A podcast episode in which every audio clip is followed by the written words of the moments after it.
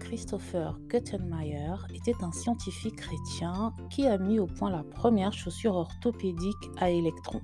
Il aurait reçu une vision où le Saint-Esprit lui décrivait de manière précise chaque composant de la chaussure, chaque matière et même l'ordre dans lequel il devait assembler le tout. Il écrit dans ses mémoires que, je cite, À mon réveil, mon esprit était saturé de connaissances que je ne pouvais expliquer. Il me fallut toute une nuit et un jour entier pour mettre le tout à l'écrit et enfin comprendre ce que l'esprit me demandait de réaliser. Ce fut une expérience incroyable. Je ne me dis donc pas l'inventeur des chaussures orthopédiques à électrons, mais un simple exécuteur de la pensée divine. Alors, combien d'entre vous avez cru à ma petite histoire?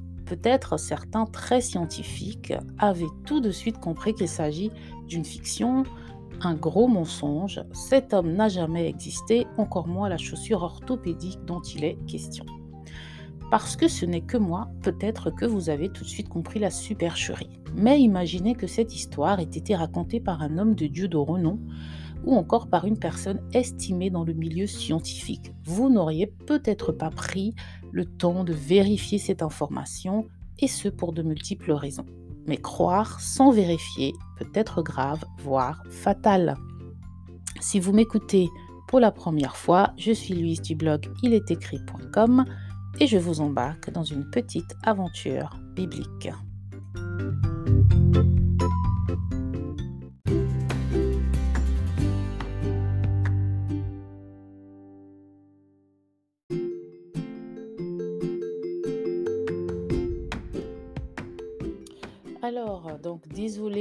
Pour euh, mon histoire un peu absurde, mais comme ça, parce que vous ne vous attendiez peut-être pas à ce que je commence euh, par une histoire euh, inventée, et eh bien peut-être que à cause de cela, vous n'auriez peut-être pas soupçonné bah, qu'elle était inventée. Donc aujourd'hui, ce sera un peu court puisque nous allons parler d'un sujet que j'ai déjà abordé plusieurs fois, qui est l'importance de lire sa Bible et de toujours vérifier dans la parole tout ce que nous recevons.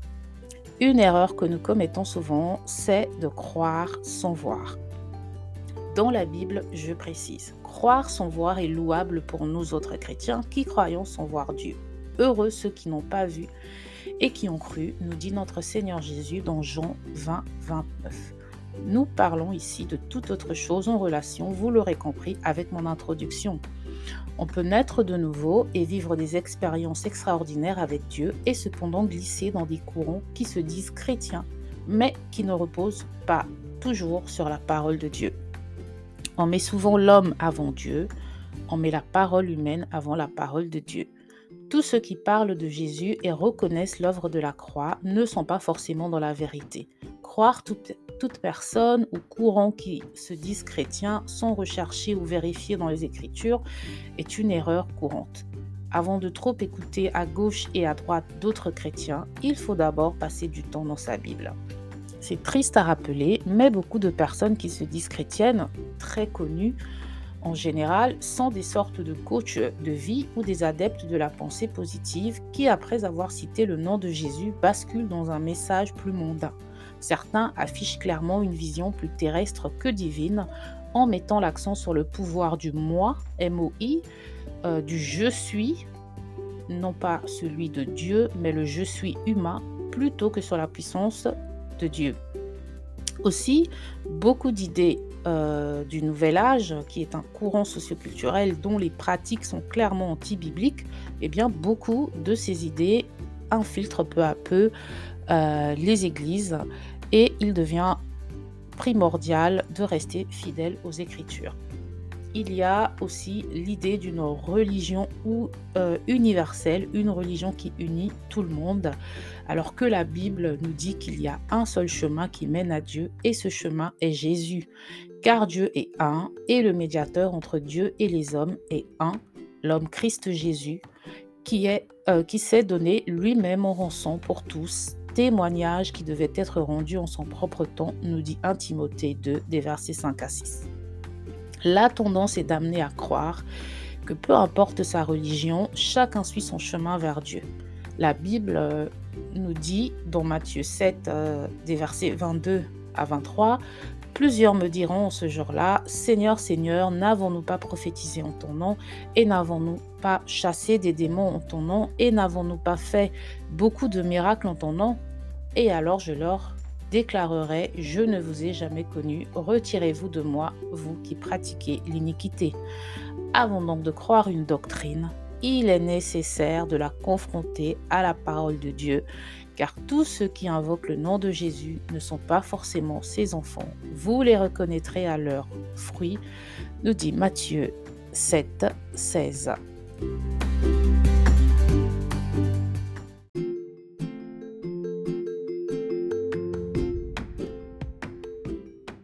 Alors, en toute chose, il est important de se référer à la parole de Dieu. Toute parole, même venant d'un homme ou d'une femme qui sert Dieu, doit être conforme à la Bible. Dans mon exemple du début avec la chaussure orthopédique, on peut utiliser son bon sens pour dire que c'est faux. Puisque la Bible dit que c'est Dieu qui donne l'intelligence, on pourrait croire à une telle histoire. Puisque dans mon histoire, cet homme reçoit une révélation d'une invention de la part de Dieu. Mais euh, comme je le disais, on peut faire fonctionner son bon sens, euh, mais du bon sens, euh, on ne le fait pas forcément fonctionner au bon moment, pour ne pas dire qu'on ne l'a pas toujours. Donc, en plus de sa Bible, on peut vérifier les choses de différentes façons. Par exemple, par une simple recherche sur Internet, on pourrait voir que le personnage que j'ai cité en introduction est un personnage qui n'a pas existé.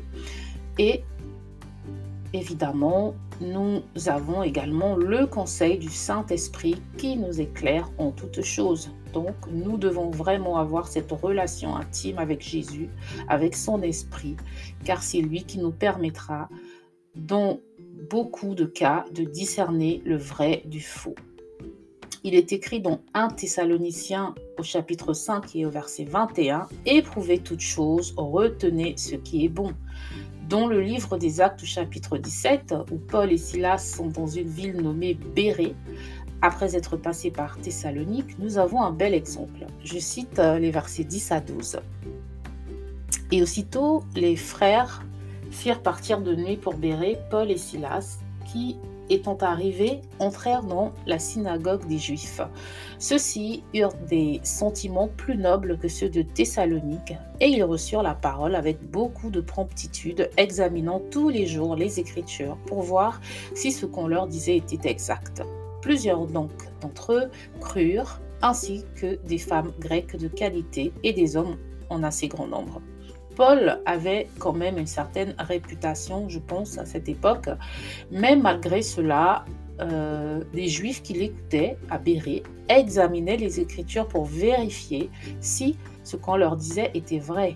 Donc vérifier ne signifie pas discréditer ou remettre en cause euh, la personne qu'on a en face. La vérité est importante car c'est d'elle que dépend notre salut. C'est une question de vie ou de mort. Confrontons donc toutes choses à la parole, à l'image de ces juifs de Béret, et laissons euh, l'Esprit de Dieu également nous guider car il nous révélera la vérité.